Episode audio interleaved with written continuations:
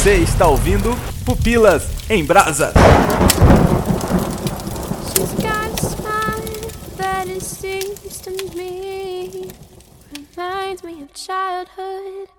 Memories where everything was as fresh as the bright blue sky.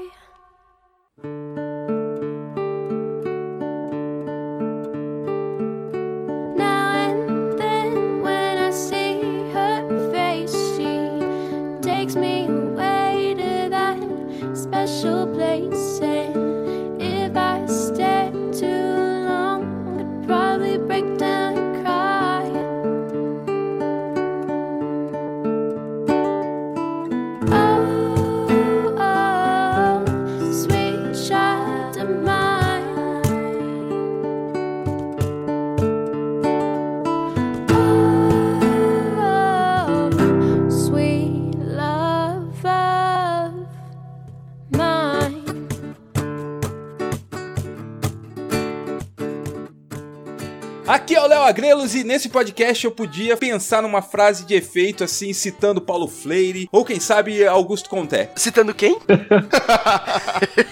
Flare é porque ele é o Cebolinha. Então, você já viu que eu não vou citar porque minha educação foi do ensino médio mesmo. Aqui é Adriano Toledo e esse capitão aí é da DC ou é Marvel? Ele não faz parte do quarteto, não, né? Ah, não, se fosse quarteto eu nem tinha visto o filme, você é louco. Aqui é o Igor Reis e o nome desse filme deveria ser Capitão Bitolado. Coitado, meu. É, o cara só queria o melhor. Aqui é o Clayton e eu não sou nada fantástico. Caraca, veio até com pesar, né? Ah, que é o Foi, né? Cleiton e- Tipo, ah, sou nada Eu não sou fantástico. Não é fantástico. assim, não pode ser assim, você tem que ir Eu sou apenas um rapaz latino-americano. sem dinheiro do bolso Sem dinheiro no bolso, sem parentes importantes. e vindo do interior. E vindo lá do Jardim Ângela. Vixe. Aí tá embaçado. Todo mundo guardando os notebook. Aqui é o Nietzsche Xavier e, por favor, não procure aulas práticas como as do filme. É porque eu sou professor de matemática. Aí todo mundo fica falando assim: não, você tem que levar pra vida, suas aulas têm que ser mais práticas, sabe? Todo coordenador fica falando essas coisas assim do professor de matemática. Aham. E aí no filme o cara dá todas as aulas práticas, mas pra isso ele vive ali no meio. Não dá pra mim porque eu tô dentro de uma escola e. Mas ele deu aula de matemática lá em... Ah, sei lá, mas ele dava aula de tudo, né? Tudo era no mato lá e tal. Era só, só isso. Ô Nito, você é desses que pega filme de educação e passa pra galera só pra enrolar as aulas? Eu não passo filme na minha aula. Olha aí. Muito raro, é muito raro. Nem mente brilhante tem matemática. Mas não é, não tem Nunca matemática. pegou pra escrever na janela, no vidro, que nem ele? É, então, pega isso daí e passa pro moleque do ensino fundamental, tu vai entender tudo. Mas se você é um professor que tá me ouvindo e faz tudo diferente, parabéns pelo seu trabalho, porque a diferença se completa. Ó, eu vou te falar que muitos ouvintes sabem aqui, eu estudei em colégio interno. O colégio interno tem algumas limitações, né? Então, assim, tinha professores que eles passavam filme, assim. Não eram pros professores muito queridos, mas. Mas pra dar enrolada na aula? Dá aquela enrolada, aquela enrolada. Aí passava é, aquele filme com o Robert De Niro e o Cuba Jr., sabe? Homens de honra. Homens de honra, Bom filme, Bom isso. filme, bom filme. Aí passava de vez em quando Mestre com Carinho, Lista de Schindler, eram bons filmes. Só que assim, o professor mais querido, ele fazia uma aula prática. O que, que ele fazia? Ele pegava e aí ele trazia a Veja da semana, era um professor de geografia. E aí ele começava a comentar os assuntos da semana. Que aí, Ele lia, veja, se levasse a carta capital, beleza. veja. Olha o Nito, olha o Nito. Era melhor levar caras, né, cara? primeira leitura. Também.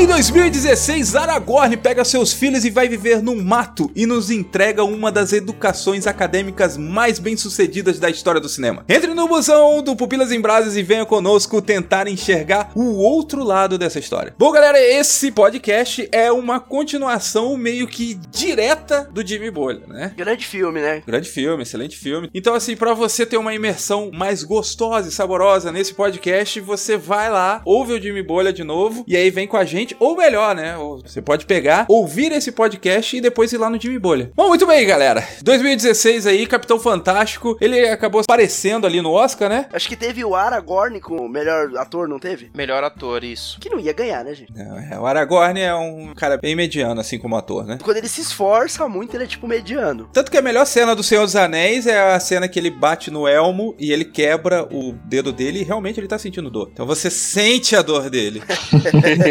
ah, cara, eu não achei que ele foi tão mal assim, não. Nesse Não, ele não é filme, ruim, cara. Ele não compromete o filme. Não, Só não é fantástico, né? Só não é... Isso não é fantástico.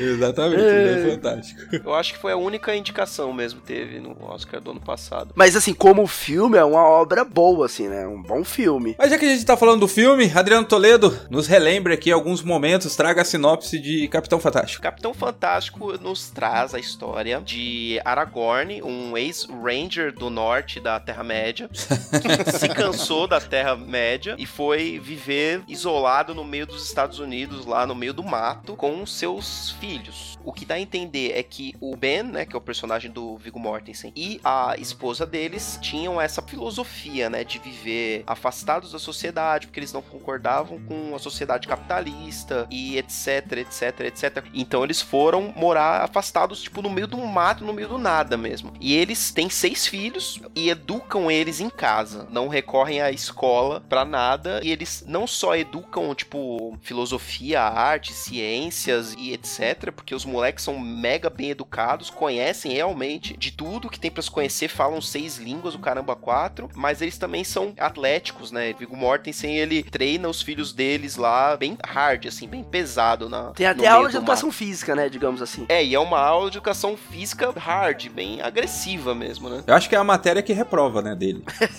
É. E aí a esposa dele tinha ido pra civilização pra se tratar, né? Que ela tinha uma doença e ele recebe a notícia de que ela faleceu, ela se matou, na verdade, porque a doença que ela tinha era um transtorno bipolar, né? Era uma doença de, de natureza psicológica, né? Neurológica que fazia com que ela tivesse surtos psicóticos e tal, e aí ela acabou se matando e eles têm que sair lá do seu recanto, no meio do nada, pra poder ir até a cidade, né, natal da esposa, pra poder basicamente impedir que a esposa fosse enterrada dentro do rito cristão, porque a esposa deles não era cristã, ela era budista e tinha um pensamento diferente dos pais, que queriam, porque queriam simplesmente enterrar a filha deles. E aí a gente acompanha essa aventura aí dos nossos protagonistas em busca da mãe falecida. Essa aventura, né? Como se tipo. é uma aventura, uma aventura bem feliz. Bem E o agitada. pior é bem que é feliz e agitada mesmo. Não É, parece é. que eles acabaram. Tirando na hora da notícia ali, que o Viggo Mortensen dá ali pra eles. Meu, ali se acredita na atuação da molecada ali, meu. Sim. Que eles choram com vontade. E aí você percebe que a molecada atua melhor do que o Aragorn.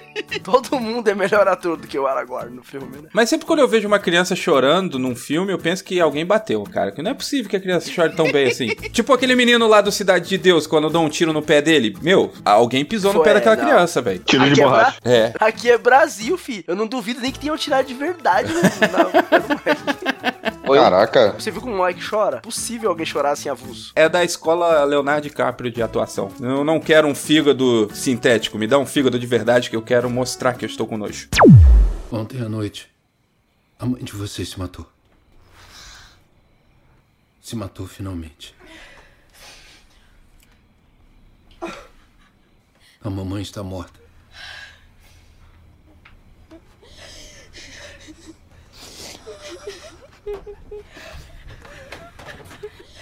Nada vai mudar. Vamos continuar vivendo sempre do mesmo jeito. Somos uma família.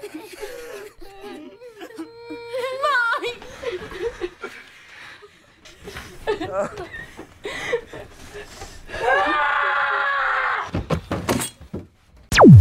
Bom, galera, basicamente, então, o filme pode classificar como um road movie, né? Pô, todos os ensinamentos, na verdade, eles estão sendo repassados ali naquela jornada até o enterro da mulher, né? Sim, é o road movie, com certeza. E aí, como todo road movie, tem aquele lance do autoconhecimento, tanto da família se autoconhecendo, quanto também cada personagem desenvolvendo sua individualidade. Porque uma coisa interessante do filme, que apesar deles viverem isolados, eles, praticamente as crianças ali, os filhos, eles não têm suas individualidades, né? Assim, a personalidade deles no início do filme não fica estabelecida. Parece que todo mundo é meio que igual, né? É que eles vivem numa comuna. Na verdade é isso, assim. Eles vivem isolados do mundo, mas num lugar onde, tipo, tudo é de todos e assim vai, entendeu? A individualidade deles vão sendo mescladas, é isso? Como assim, mesclada? É, a gente tá questionando aqui a questão de eles viverem numa comunidade tão indivisível que eles meio que se misturam, sei lá, não dá de você ver que cada um tem sua autonomia, não sei. Será que seria isso? É, é isso mesmo. É como se todos fossem um, né? Se não for interesse de todos, não pode ser interesse de um exclusivo. assim. Entendi. Tanto que tudo ali, a leitura, né, que eles faziam, no momento de leitura era coletivo, todo mundo junto. Na hora da música era todo mundo junto. Sempre era todo mundo junto, assim. Não tinha nenhum momento que alguém fazia algo sozinho. Não que eu lembro, pelo menos. Cocô. É coletivo também. Não mostra, não mostra eles fazendo. Então, vai saber se era. É porque você vê que até as definições, né, deles de privacidade eram diferentes, né, meu? Tipo, um molequinho lá saindo pelado da casinha lá, eles, ó, põe a roupa aí pra comer, porque pelo menos pra comer você tem que pôr a roupa. Não né? só o molequinho, né? O pai também. Exatamente. E aí depois, mais na frente no filme, a gente vê que o pai meio que anda pelado no meio dos filhos e tá, tá valendo, meu. É tudo coletivo. Até aquilo que é mais íntimo nosso, que é a nossa nudez, é coletivo também. É, parece que é nessa comunidade, sim. Essa comunidade que ele tenta iniciar, né? Tenta criar. Não, ele acaba criando, né? Tem um prazo de validade, assim, uma hora acaba. Mas existe um momento ali onde é assim. É, ela existe de fato. Ele consegue. Ela é desfacelada depois, mas ele consegue. Tem várias histórias dessas comunidades aí que se criam aí no interior de um país e tal. Acho que em 1940 teve um lance de uns alemães vieram pra cá e tentaram fazer uma comunidade. E, e o que que rachou a galera? A nudez, velho. Uns queriam ficar pelado, outros não queria, aí pum, brigaram, cada um foi pro seu canto. Eu ia chutar que era o Wi-Fi. Acabou o Wi-Fi, os caras vão embora.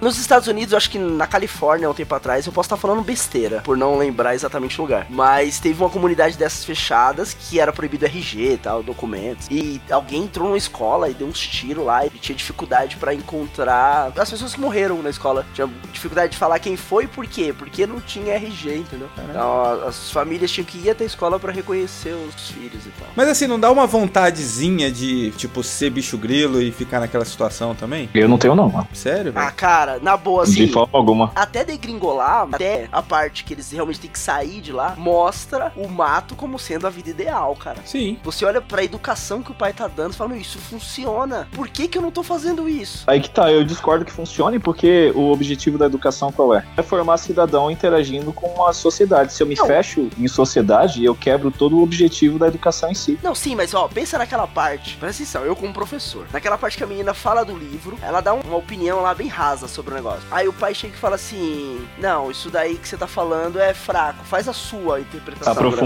negócio." né? É aprofunda. Meu, a menina deslancha de um jeito que você fala, cara, isso funciona. Como que eu faço pro meu aluno fazer isso daí? No mato?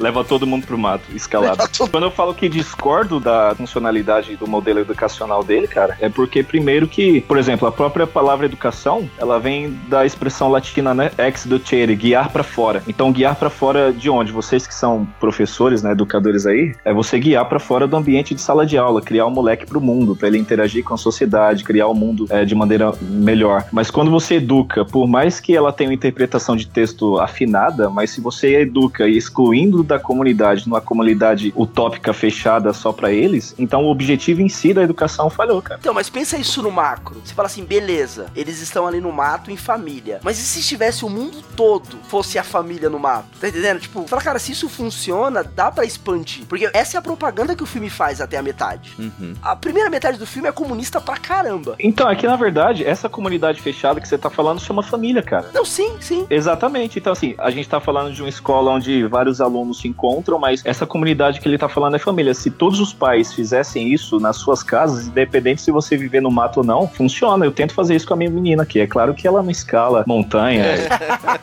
Já tá perdendo, então. Tô perdendo. Essa comunidade micro que você falou chama família. Aí o macro é a junção de cada família interagindo uma com a outra. Então quando eu me fecho só no micro, eu perco a interação com o macro. Aí, aí acabou tudo. Que é o que o filme mostra, né? Porque, meu, eu fiquei o filme inteiro, aliás, boa parte do filme pensando, pô, meu, mas cara, ele tá preparando essas crianças pra quê? Pra ficar lá com ele? É, basicamente seria. Tá criando guerrilheiros. Não, ele pensou, tipo, fuja para as montanhas. É, mas, cara, ensinou coisas assim, tipo, seis idiomas, por exemplo. Eles sabem seis idiomas. Pra quê? Se eles estão ali só entre eles ali, entendeu? Nunca vai ter contato com o chinês. Tem hora lá que aparece eles falando mandarim. Meu, pra quê, cara? E aí, É- tipo, é essa lá a na questão, frente- sim, essa é a grande questão. E lá na frente a gente vê que a curva de aprendizado dele foi a de que o que ele tava fazendo não era totalmente correto, né? Que ele teria que em algum momento soltar aquelas crianças que ele tava preparando tão bem pro mundo, que é o que acaba acontecendo no final do filme com o filho dele que vai. E isso eu achei muito legal também, que assim, é um pouco de panfletismo do filme, mas assim, o cara ele passou em todas as melhores universidades dos Estados Unidos, só que aí no final do filme ele decide ir pra África. Mas por que você acha panfletário? Não, é panfletário no sentido do seguinte, pô, o cara tomou a melhor decisão possível, né? Então, mas aí esse cara toma a decisão e aí, no meu entendimento do filme, mostra que, tipo, tudo que ele fez não foi tudo perdido, entendeu? O cara, Sim. ele foi pro mundo, né? Tipo, expandiu a cabeça, mas ele continuou com os valores, que a base toda dele é o lance dos valores. Ah, mas qual o problema se ele tivesse ido pra Harvard? E se ele É, tivesse ido pra outro? É, não Então, qual que pra mim, pra mim não Seria teria problema desperdício? nenhum. Eu acho também que não seria um desperdício, só que, tipo, essa questão que eu acho até, não totalmente, mas só um pouquinho panfletário, que é a questão de o cara escolheu pegar todo aquele conhecimento que ele acumulou durante a jovem vida dele foi usar na África. Eu entendi que, na verdade, ele foi fazer isso pra poder ter uma experiência de vida que ele nunca teve dentro daquela comunidade fechada. E nem ia ter. E nem teria. Os moleques alienados. Então, é por isso que eu falo que esse modelo de educação dele, pra mim, é muito falho. Porque por mais que ele funcione no micro, se não tiver uma aplicabilidade no macro, é perca de tempo. Então você cria os moleques gênios, crânios, poliglotas, mas que não sabem interagir com pessoas. E quando há um tipo de interação é de maneira criminosa, roubando propriedade privada, mano, isso é crime. Então, de qualquer forma, ele foi feliz em educar pro micro, mas se ele não interagir isso pro próximo, e quando há uma interação é ilícita, então o cara foi completamente infeliz na missão dele de educador e de pai. Ilícita que ele próprio ensinou, né? Que ele Aquela próprio ideia ensinou. de que, tipo, o cara tem muito, então a gente pode, a gente pode ir lá e pegar. Aquela visão de Robin Hood, né? Eu posso Isso. roubar de quem tem porque não tem problema. O que já é um erro cognitivo per se, né? Mas esse filme aí, essa primeira parte, ela deve ser levada a sério porque a gente vê assim que é feito críticas, pelo menos a gente entende como crítica sobre a sociedade que ele criou, né? Sobre a vida que eles estavam vivendo. E aí quando eles estão passeando de ônibus, eu não sei se vocês repararam, mas tem muita marca de empresa, entendeu? A gente vê que eram, foram os patrocinadores do filme, desse filme que prega contra o capitalismo. E aí tem essas marcas. Vocês acham que tipo é pra mostrar que essa primeira parte não deve ser levada a sério ou eu tô enganado? Eu acho que é pra fazer o quebra, cara. Eu acho que assim, eles estavam mostrando algo extremo como se fosse algo bom. O filme tava mostrando isso. Uma coisa muito extrema como sendo algo bom. Olha como essa família vive bem no mato. Sim, a primeira metade do filme é claramente mostrando a parte boa, a parte bonita. Isso, e aí pra quebrar isso, aí dá um choque. Fala, não, caramba, os caras estavam muito longe, entendeu? Os caras Aí começa tá- a mostrar pessoas obesas. Isso. mostra o contraste com o estilo de vida deles. Na verdade, eu não acho que quebra. Na verdade, eu acho que fundamenta ainda mais que o cara tá certo. Então, mas, por exemplo, vai dar aquele choque de mundo, entendeu? Então, olha como eu estou certo. Isso, é, esse era o meu quebra. É assim, tá mostrando a realidade deles, como é legal viver no mato. Depois mostra uma outra realidade muito distante, entendeu? Pra dar o choque, tá vendo? O mundo lá fora, como ele é, sei lá, monstruoso. Pra depois disso fazer um negócio de, não, peraí, não é tão assim também. Você não pode ir tão pro extremo pra fugir das coisas ruins do mundo, entendeu? Dá pra tentar o equilíbrio ali. Na verdade, essa filosofia dele se sustenta muito bem até a parte que ele vai pra casa da irmã dele, né? Que aí a filha de 3 anos, 5 anos, dá um show nas crianças de 12 anos que ela tem. Até ali tá mostrando, ó, a visão do cara tá no caminho, entendeu? Porque tudo que ele veio falado até aqui, olha como que é ruim lá fora. É que assim, a questão é, a forma de educação do Ben com relação à forma de educação, digamos, da sociedade americana como um todo é colocada ali em choque nesse momento, nessa cena ali. Ele mostra que ele educou os filhos dele de uma forma muito boa dentro desse micro aí, que é o que o Clayton acabou de falar. Só que se você parar para pensar que os filhos da parente dele lá não tinham tanto de conhecimento que a filha dele de poucos anos tinha, só que eles tinham mais skill social do que ela, muito provavelmente, do que todos os filhos dele. Então a gente vê que assim, as críticas sociais ao modelo educacional, não só americano, ocidental como um todo, americano, brasileiro, são feitas ali e não só ao modelo educacional, mas como ao estilo de vida. Nessa cena aí deles apontando a galera obesa, né? Tem as críticas ali, só que aí também o modelo dele não é perfeito, porque não tem a interação social, não prepara as crianças, não prepara as pessoas para serem úteis para a sociedade como um todo, para saberem lidar com pessoas. Isso fica claro quando o rapaz tá flertando com a mocinha lá, né? Parece Exato, que não Tar- sabe. Min Tarzan, Jane, é meio bizarro. Ele pede a mina em casamento, não é? É. Com meia hora de que conhece a mina, ele já quer ficar com É, ela pra sempre. E ele fica frustrado também. Ele toma uma decepção ali amorosa e ele fica frustrado. Ele fica assim, pensando, pô, meu. E aí? O outro moleque também, não só o mais velho, o outro menino também. mais que- novo. É, o mais novo, ele tá muito confuso com tudo que se passa ali. Eu me identifico com esse mais novo, cara. Ele é tipo o Cypher querendo voltar pra Matrix, sair do mundo dele, que por mais que seja o mundo real no qual ele cresceu, ele entende que não é o mais saudável. E é- isso é tratado de certa forma como ele sendo o subversivo do grupo, né? Nós temos apenas o ponto de vista da família. Ele é o vilão, ele é o desgarrado da família. Mas eu me identifico mais com esse menino do que com o restante, porque, cara, esse pai que colocou em risco a integridade física dos filhos de maneira impensada, esse cara é um péssimo pai. Então, eu, se tivesse naquela situação, eu também me desgarraria desse pai aí. Então, o menino é vilão, mas os avós são apresentados como vilões também. Mas, na verdade, se você parar pra pensar, os avós queriam só o bem da família também, né? Então, é bem delicada essa situação. Mas você não acha que eles são apresentados como vilão? Porque grande parte do filme a gente tá na perspectiva deles, assim? Exatamente. Aí- é, cara, e- é e igual aí a o- gente assiste Velozes e Furiosos. A gente fica torcendo pra um bando de ladrão, bandido e assassino. É, então. É, Não, eu- a eu inversão dos eu valores, né? Tá, desculpa, é que você tem bom gosto.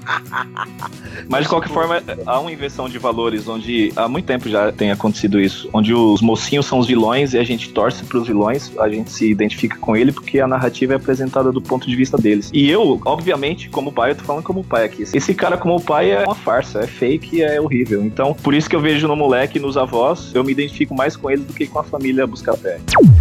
Eu sei o que está pensando, mas eu sei que sua filha me ensinou muitas coisas agora. Ela, ela abriu a minha mente, me ajudou a crescer. Quando nos beijamos pela primeira vez, as endorfinas que a sua filha enviou pelo meu corpo eram como golfinhos nadando pela minha corrente sanguínea. A maneira como ela me abriu, ela penetrou fundo dentro de mim. E eu sei que eu penetrei bem fundo mesmo na sua filha. Mas não, não, não, não dessa forma. É que seria um prazer quando, quando for necessário pra. Eu, eu quero ter filhos um dia. Não agora, é claro, mas quando estiver pronta. Quando eu estiver pronto, porque eu acho que deve ser uma decisão conjunta. É uma decisão pra tomarmos juntos. Mas quando você estiver pronta, eu vou estar pronto. Eu estou pronto pra você, se você me quiser. Claire, qual é o seu sobrenome? M- McCune. Claire McCune. Quer se casar comigo?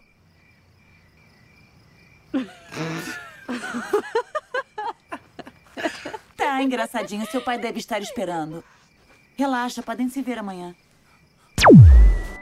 Tem um ponto ali, meio 1984, que é a ideia de que, tipo, a família representa um sistema. Certo. O pai, o Aragorn, ele é o chefe desse sistema. Sim. E quando alguém vai contra o sistema, ele precisa ter uma forma de virar todo mundo contra. Não dava simplesmente pra ele chegar pra esse cara e tratar ele como igual, entendeu? O filme é voltado pra isso, ó. Esse cara, ele é contra a ordem. Ele é Tem uma subversivo. ordem aqui, ele é subversivo, então ele tá querendo quebrar algo que funciona muito bem. Então a gente precisa eliminar esse cara. Ou, sei lá, fazer algo com que ele entre pro sistema. Mas a educação dele, assim, é bom o método, né? O método, não o objetivo em si, mas esse método, se a gente recortar e colar na nossa realidade, onde há interação com as pessoas, funciona, cara. Você aplicar disciplina para as crianças, horário para estudar, isso é, é bacana. Ele não ensina conto de fadas para as crianças, não ensina mentiras para as crianças, a não ser de que o socialismo dele funcione. Mas de qualquer forma, é, ele, ele é bem coerente, né? Na forma como ele aplica a mensagem que ele quer passar para as crianças. Então, o método dele pode ser distoante em alguns aspectos, como colocar as crianças com risco físico, isso aí é bizarro. Mas a maneira pela qual ele faz é interessante, dá pra gente aprender alguma coisa nessa jornada deles. A minha abertura entra aqui agora nessa questão. Eu achei que ele era muito bitolado, assim, que tipo, é esse jeito aqui e o outro jeito tá errado,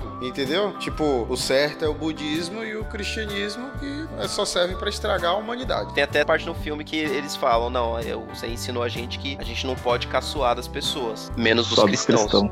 é. É, então, eu vejo assim muito preconceito ele, porque ele só mostra um lado pros filhos. Os filhos só liam os livros que ele tinha. Então, os livros que ele não queria que os filhos dele lessem, então ele não tinha. Eu entendi dessa forma, né? Que ele julgava ser bom, né? Isso. Ou seja, os filhos dele eram clones dele, então iam pensar iguais a ele. Até aí tudo bem, né, cara? Porque mesmo, não sei quem daqui é pai, mas eu como pai, eu tenho a responsabilidade de filtrar o que a minha menina acompanha. Então eu tento dar limites pra ela de maneira bem parecida com o que o cara faz lá. Ela tem 10 anos, mas ela não tem smartphone, ela não tem acesso ilimitado à internet. Ela não assiste o que ela quiser na Netflix. Eu tenho um certo controle, porque se eu não vigiar e se eu não policiar, quem o fará? A Globo? Então não, o pai tem que estar presente lá. E o filho é a imagem e semelhança do pai, porque o pai é que ele vai moldar. Aí se o cara tiver integridade brilho moral, ele vai guiar a criança a crescer com essa pluralidade de pensamentos e não apenas a bitolada e fechada para pensamentos plurais. Mas sim, o pai tem que estar em cima. Se não for o pai, quem que vai policiar uma molecada? Mas eu acho que o discurso dele era diferente. Não era tipo, eu tenho isso daqui porque eu estou protegendo vocês. Mas era aquele discurso de eu tenho isso aqui porque é isso mesmo. Toda liberdade que você tem é isso, sabe? A outra coisa não presta, você não precisa nem conhecer. É, não era um discurso de proteção, era um discurso de é isso daqui e o resto não existe. É um Ou discurso não- fascista, né, cara? O Sim, que é sim. irônico pra caramba, porque eles estão lá celebrando o Chomsky e ele tá sendo fascista. Quando ele tenta reproduzir a sociedade, a República de Platão, né? Sociedade dos filósofos e tal, ele tá, sem saber ou não, não sei, mas ele tá reproduzindo apenas um regime fascista onde as crianças são tiradas do meio da sociedade, da interação, para serem criadas como soldados guerrilheiros pra derrocada do sistema vigente. Então, dessa forma, o cara ele vive uma utopia, mas ele nega a realidade dessa utopia quando ele é incoerente com seu próprio discurso. Então é meio bizarro esse cara. Porque ele impõe, né, o pensamento dele nos filhos dele, sem dar a eles a escolha de poder ou não sair desse regime, né? Ele quer derrubar um regime fascista sendo fascista. Ele quer negar a transcendência do religioso, assumindo uma utopia. Então é uma coerência em cima de uma incoerência o pensamento desse Aragorn. Esse pai não deixa a criança curtir uns 5 minutos na frente do YouTube, um eu fico louco, um não faz sentido, Um banho de Nutella. um banho de Nutella, um Minecraft. O moleque não sabia nem quem era o Spock, meu. É verdade. Fascista. É, meu, tanto faz, né? Star Trek, tanto faz. O problema é que se ele não conhece Star Trek, ele também não conhecia Ele não Star conhecia o Wars. Yoda, né? É, aí é problema. Perdeu metade da vida. Já era. One more night in Omaha, bus stop just before the dawn. Cold wind followed me somehow.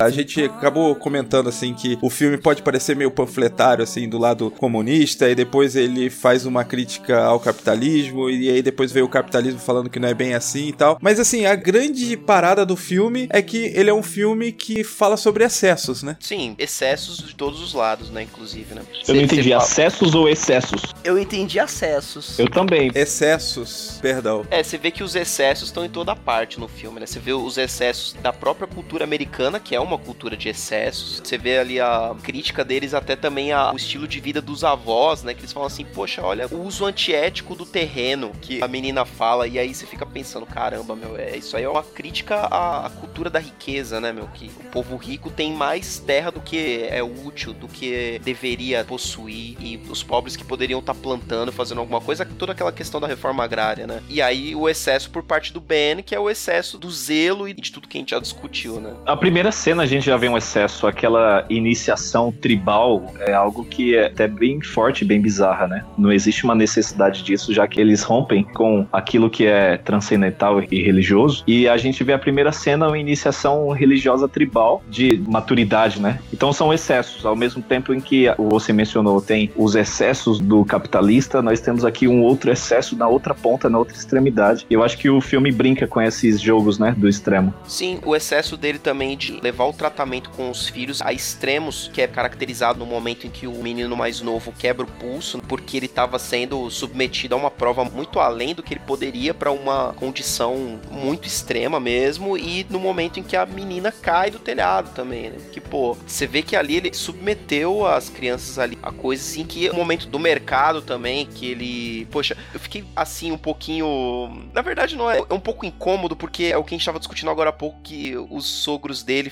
ficaram com aquele estigma de vilania, mas no momento em que o sogro dele confronta ele de tudo que ele fez, a mesa vira. Porque ele fala assim: o que, que você fez os meus netos fazerem, meu? Eles roubaram o mercado, cara. Na verdade, a mesa começa a virar antes, porque tem os lances das cartas que ele tá lendo, que eles não queriam fazer um tratamento convencional, e aí, tipo, essa situação de não querer se tratar a mulher dele piorou o caso e possivelmente por causa disso acelerou a morte da menina, né? Então você vai tendo algumas inserções aí na história, você vai percebendo que, opa, peraí, o que, que tá acontecendo aqui, né? Exato.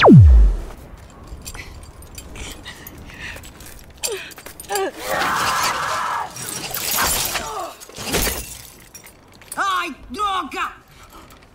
Real, consegue fechar a mão? P-A-R-A. Para tudo. Analisa. Respira. E age. Se cair nas pedras lá embaixo, vai morrer com uma contusão muscular. Ou ruptura esplênica do intestino grosso.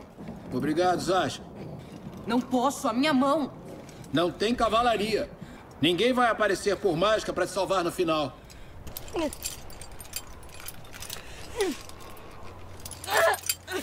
Quase. Conseguiu. Bom garoto. Agora, eu tenho uma questão aqui pra vocês, né? Porque existe algumas características do Aragorn ali que ele se acha muito superior às pessoas. E o fato dele ser superior às pessoas, se achar superior às pessoas, ele acaba, consequentemente, ignorando todos os outros pontos de vista que não seja o dele. Logo, eu sou inteligente para que eu vou relevar outros pontos de vista. Então, assim, existe uma frase muito famosa que é senso comum, assim, que é o cara ele é inteligente e a inteligência vem junto com a arrogância. Né? Então, vocês acham que isso de fato acontece? Existe essa característica atrelada uma na outra? E se isso acontece, isso acaba afastando as pessoas uma das outras? Porque no caso dele, ele não respeitava nem a irmã dele. Então havia um distanciamento muito grande dentro da família dele. A irmã burra e eu leio Dostoiévski. Então, assim, vocês acham que isso tudo tá atrelado? Eu acho que a gente vê essa parada, por exemplo, vai seu tio almoçar na sua casa aí no final de semana. Seu tio tem 70 anos de idade. E não só pela idade, mas sei lá, você não acha que ele seja o centro da sabedoria. Porque se ele tivesse 70 anos de idade e tivesse alguns diplomas de Harvard, você não ignoraria o cara. Aham. Aí você tá conversando com ele e ele dá alguma opinião sobre, sei lá, estou falando que acontece comigo, tá? Tá. Dá uma opinião sobre um tema que você acha que sabe. Eu- O que que eu faço na hora? Eu fico tipo, aham, beleza. E paro o assunto, porque falo, não, esse cara tá falando besteira, não tem nada a ver com o que ele tá falando. Nem vou discutir, né? Já não vou discutir. Já cortei o diálogo. E eu tô falando do meu tio, porque isso acontece com mais frequência. Mas isso acontece comigo com muita gente. E aí você falou que onde tem muita inteligência tem arrogância, cara. Eu sou arrogante, sou burro pra caramba. Mas o. A pegada é isso. Tem hora que você olha alguém e fala, não, com esse energia tem que discutir. Não vou nem falar com esse cara. E aí você corta a discussão. Muitas vezes o cara sabe mais que você do negócio. Mas você olha pra cara dele, você julga e fala, não. Ou então uma opinião que ele dá já no começo da conversa, você fala, opa, essa opinião aí já quer dizer que ele concorda com isso. Se ele concorda com isso, ele vai concordar com isso, isso e aquilo. Você já coloca vários pontos que ele já tem que concordar automaticamente. Porque se ele tem uma opinião, já vai todo um pacote junto. E ah, com esse tipo de cara eu já nem discuto, porque eu sei que já vai vir as mesmas coisas de sempre, a mesma discussão. E aí você para a discussão ali. Você se acha melhor que o cara, entendeu? Então, mas aí você, de uma maneira calma e tranquila, você fala assim: eu sou burrão e eu tenho que conhecer as coisas. Mas na prática, isso não acontece. Não, eu não faço isso não. Não. Quem disse? Eu não falo isso não.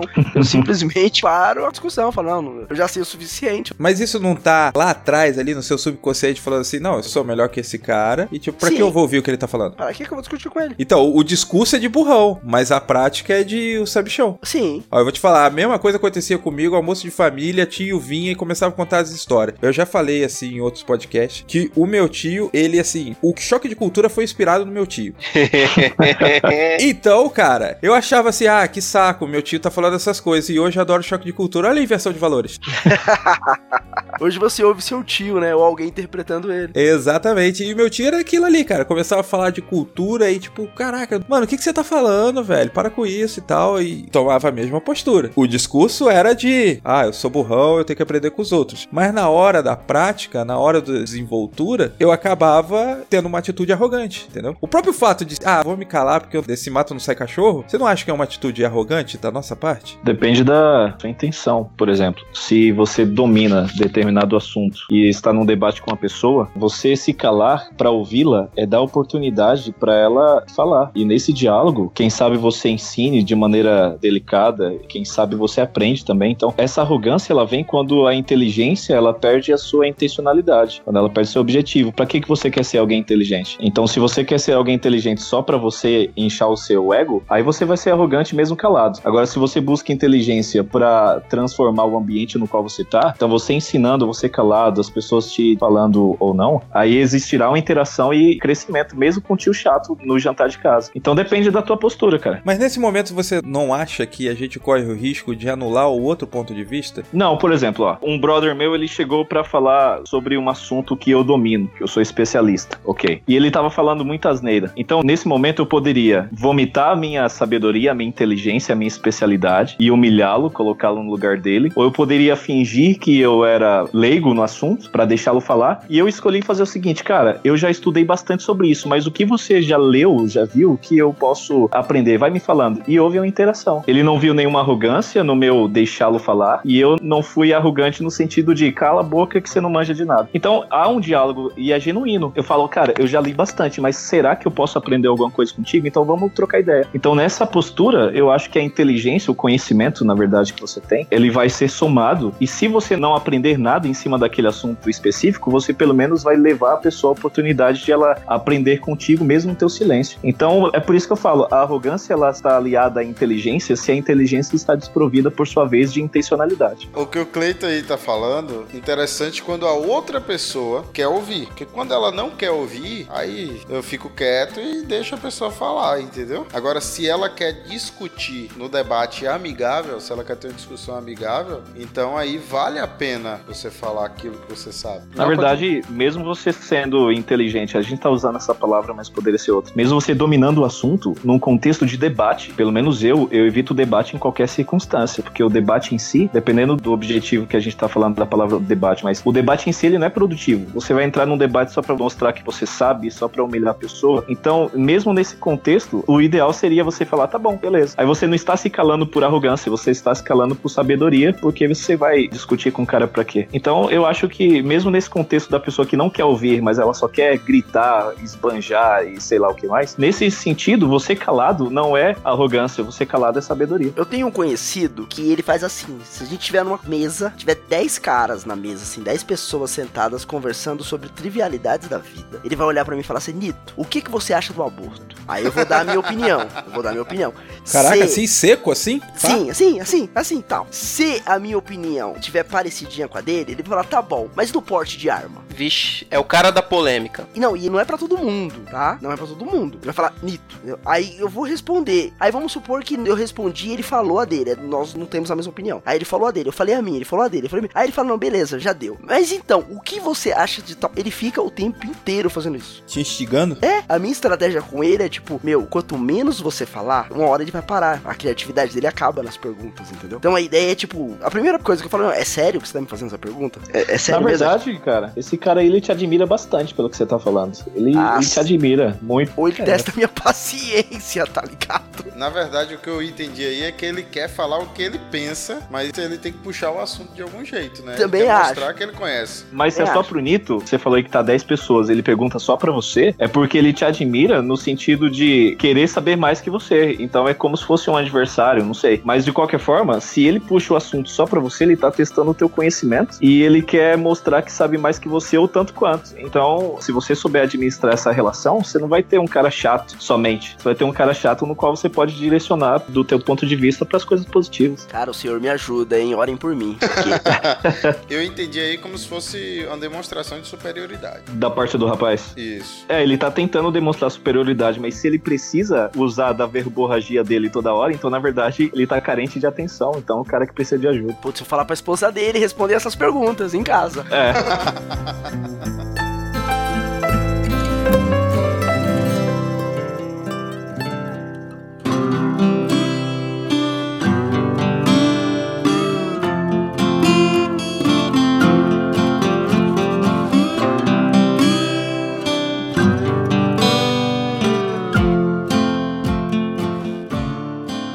Bom, eu falei essa questão de a gente ter o lance do ponto de vista, né, cara, de tentar reconhecer o ponto de vista, porque às vezes acontece uma situação mais ou menos assim. Você vai para uma palestra ou para um culto, né, e vai ter a pregação. E assim, quem nunca foi numa pregação ruim? Aí você chega lá na pregação, aí você já sabe que é o maluquinho que vai falar de novo. E aí você começa a ignorar o cara, porque ó, ele nas outras três ocasiões ele falou água, então, consequentemente, ele vai falar água. Então eu pego meu celular, pego meu livro, pego minha Bíblia, começo a ler, fuçar em outras coisas e passa o tempo, né, cara? Não é uma questão de tipo, cara, ó, a minha visão sobre igreja, sobre espiritualidade é tão superior à sua que eu simplesmente ignoro o que você tá falando, sabe? Porque, cara, quantas vezes a gente teve aquele momento de que fomos numa reunião, o cara estava falando pela milionésima vez sobre o filho pródigo e uma coisa você pegou de interessante, um ponto de vista mudou a tua perspectiva e a gente ignora isso em outras ocasiões, né? Eu acho que esse senso de superioridade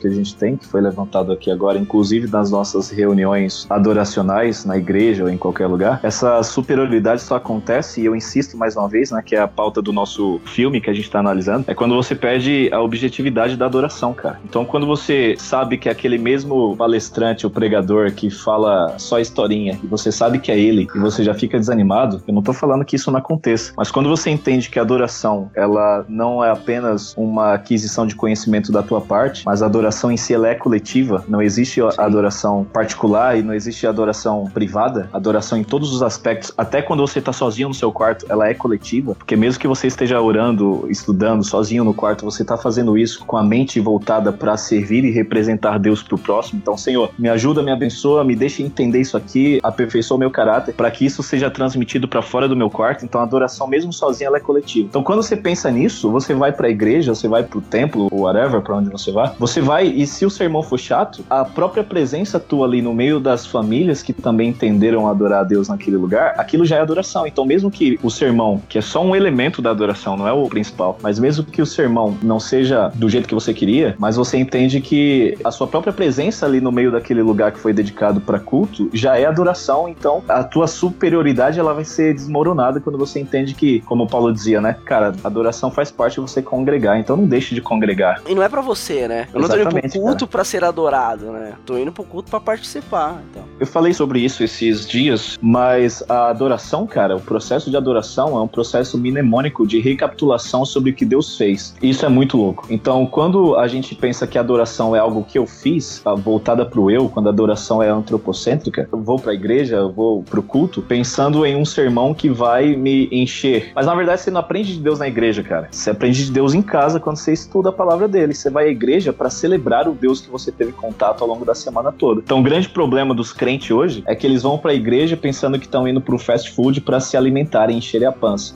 É, porque eles passaram a semana inteira com fome de Deus. Aí quando chega lá e o sermão é fraquinho, aí a pessoa fica frustrada. Então, na verdade, se você entender que você tem contato e deve ter contato com Deus todo dia, e você vai à igreja para adorar com as outras famílias, é o que a gente estava falando no começo. São aquelas famílias que vivem de maneira micro e elas se reúnem no macro para adorar o mesmo Deus que abençoa a mim abençoa a tua casa também. E a minha alegria é tão grande que eu vou à igreja porque não cabe todo mundo na minha casa, mas a adoração acontece em casa. Eu só vou à igreja para ter um encontro com todo mundo que experimentou do mesmo Deus que eu e a gente vai louvar, a gente vai cantar. Então, é um processo de rememoração de quem é Deus. E se o sermão for bom, bacana. Se não for, uma pena. Mas é lembrar quem é Deus e não lembrar quem sou eu. Até porque, né, Cleito, tem uma característica muito importante do que é Deus, né, cara? Deus é uma trindade e essa trindade, ela nada mais é do que que um relacionamento. Quando a gente é criado à imagem e semelhança de Deus, nós somos criados à imagem e o relacionamento dele. E esse relacionamento, ele começou lá no Éden com Adão e Eva, né? Então, assim, foi feito ali que nós éramos a imagem e semelhança e mesmo assim Deus chegou, opa, tá faltando alguma coisa, então colocou a mulher e agora sim, você, homem, e você, mulher, vocês são a imagem e semelhança. Isso é uma lição que eu tomo pro relacionamento com as pessoas. Então, de nada adianta eu só chegar e estar sozinho no meu canto e só buscando a Deus, sendo que eu só serei a imagem e semelhança dele a partir do momento que eu me relacionar com outras pessoas. Você só é a imagem e semelhança dele quando você restaura a imagem e semelhança dele no próximo. Do contrário, não. Então é exatamente isso, cara. A família é uma miniatura do reino de Deus aqui na Terra. Então o pai da família, ele exerce a função de Cristo. A esposa, de acordo com Paulo lá em Efésios, exerce a função da nova Jerusalém aqui na Terra. Ou seja, todo o plano de redenção é representado na mulher. E o filho desse casal representa o povo de Deus aqui na Terra. Ou seja, a minha casa é uma representação máxima do reino de Deus aqui na Terra. E dessa forma, deve acontecer adoração em casa. Deve ter estudo bíblico em casa. Então, eu sempre falo isso pra galera quando eu tô pregando, ou ensinando, ou sei lá. Cara, você não vai à igreja para encontrar Deus. Você vai à igreja para celebrar Deus com os teus irmãos, com os teus amigos. E tem até aquele discurso que a galera fala, né? Final de semana chegou, estamos aqui na igreja, é hora de recarregar a bateria com Deus. Cara, isso é muito triste, porque pressupõe que o crente passou a semana inteira sem estar conectado com Deus. Então é lamentável. Quando eu compreendo esse caráter representativo que o ser humano, o cristão tem de representar Deus para fora, aí a minha postura vai ser a de Cristo. Então eu vou chegar e falar assim, ó, deixai vir a mim os pequeninos, né? Eu tô usando isso quase que de maneira pejorativa para falar do pregador que a gente não gosta. Então o cara tá falando coisas pueris, ah, mas deixa vir, meu, não tem problema. Se eu não aprender com ele, vai ter quem aprenda. E se um dos meus irmãos aprenderem qualquer coisa, se pelo menos um dos 600 que tiverem lá, se pelo menos um aprender, cara, então já se fez o objetivo, porque eu e aquela pessoa que tá lá no meio da multidão, nós somos um só em Cristo. Então se ele cresceu, como Paulo diz lá em Coríntios 12, se ele riu, se ele gostou, se ele chorou, a gente é uma coisa só. Então essa arrogância que o Aragorn apresentou no filme de a família dele ser algo fechada e só para eles ali, é o que acontece nas famílias cristãs até hoje, cara. Então você tá lá fechado com a sua devoção, você vai à igreja, não gostou da mensagem, não gostou da música, não gostou da orquestra. Aí o que que você faz? Você procura outra comunidade que te agrade. É como se você estivesse mudando de canal. Então não existe vínculo, não existe raiz dentro da comunidade que você participa porque você não tá adorando com pessoas a nível de se tornar uma família com eles. Você tá apenas pulando de galho em galho como quem sapeia o controle remoto na sala de casa. Você tocou no ponto aí da questão da família e da igreja, mas isso também muitas vezes acontece na questão igreja-mundo, né? Igreja fora da igreja. Sim. Que você se fecha no grupo da igreja, tipo, ó, a minha igreja, os membros da minha igreja, só que da sua igreja não tem função nenhuma se não for pra levar Cristo pra fora, né? Se você se junta preocupado somente com os membros da sua igreja, não tem cristianismo aí, né? Tem, mas essa própria expressão que você usou, levar pra fora, já pressupõe que a gente tá dentro de alguma coisa hermeticamente fechada. Então já é um pensamento que mostra que a gente tá dentro de uma bolha. Na verdade, não é levar pra fora, é ser. Onde quer que você esteja, você como cristão, você é o eu sou pras pessoas. Você é Emmanuel pra todo mundo, no busão, no metrô, no trânsito, na igreja, em casa, tanto faz, cara. Então não é levar pra fora, porque levar pra fora pressupõe que você tá fechado em algum lugar. É ser. É ser quem? A imago Dei, a imagem e semelhança do Criador. Então, quando a igreja entender, a igreja agora a gente tá falando como um todo, quando o povo de Deus entender que a missão de Cristo não é ide, a gente enfatiza bastante lá em Mateus 28, né? Ide, não. A missão de Cristo pra nós nunca foi o ide, é o sede. Sede meus imitadores, sede filhos de Deus, é ser. E quando você enfatiza o ide, aí até a gente pega lá o filho do Aragorn que foi pra África. Se o cara for pra África for pra Harvard, se ele for um babaca, não importa onde ele estiver, cara. Ele vai continuar sendo um Tarzan antissocial. Então não importa o id. Se o cara quisesse ficar ali no subúrbio, onde a família do Aragorn encerra o filme, se ele quisesse ficar ali, mas procurando interação e construção de cosmovisão, ele seria tão bem sucedido quanto na África, quanto em Harvard, tanto faz. Então a igreja se preocupa com o id. E o id pressupõe sair de um lugar e pra outro. E quando eu não saio, eu tô fechado no meu lugar. E o meu QG é a igreja. Então não precisa sair, cara. É só precisa ser. Você liga a TV, não se entristece mais com o que vê, está em todos os jornais. Mas você é indiferente, nada faz. Hum, aonde está o seu amor? Pra onde foi? Hum, de onde vem o que você sente por alguém que está a sofrer por não conhecer aquele que pode fazer todas as coisas. Você liga a TV, não se entristece mais com o que vê, está em todos os jornais. Mas você é indiferente, nada faz um. Aonde está o seu amor? Pra onde foi um? De onde vem o que você sente por alguém que está a sofrer por não conhecer aquele que pode fazer todas as coisas? Esconder a luz de todos os que sofrem na escuridão? Como pode alguém viver com Deus sem amor e sacrifícios? Como se acostumar com a dor e a miséria sem se comover? Como admitir viver pra si e dizer não tenho tempo pra mais nada?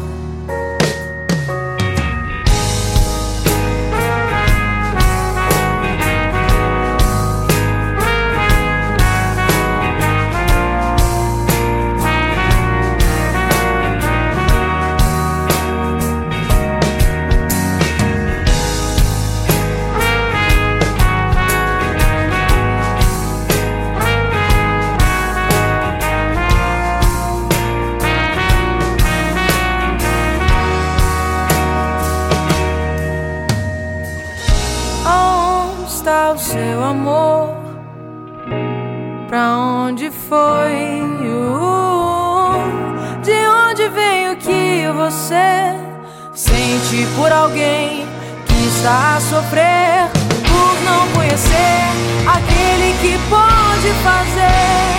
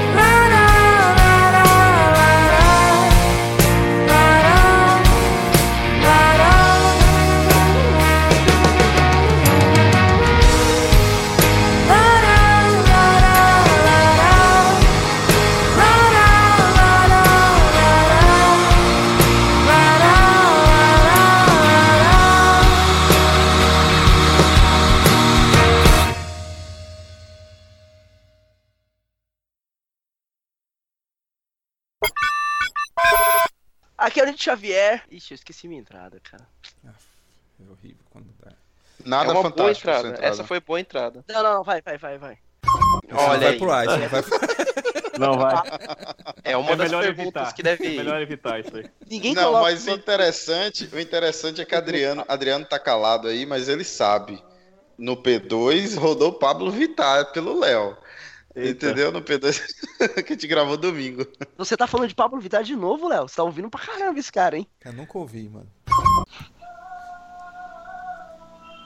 Eita, nós! Cante comigo. Caraca, velho. Ô, ô, ô, ô, ô, Ô, Glória! Hasta la vista, baby.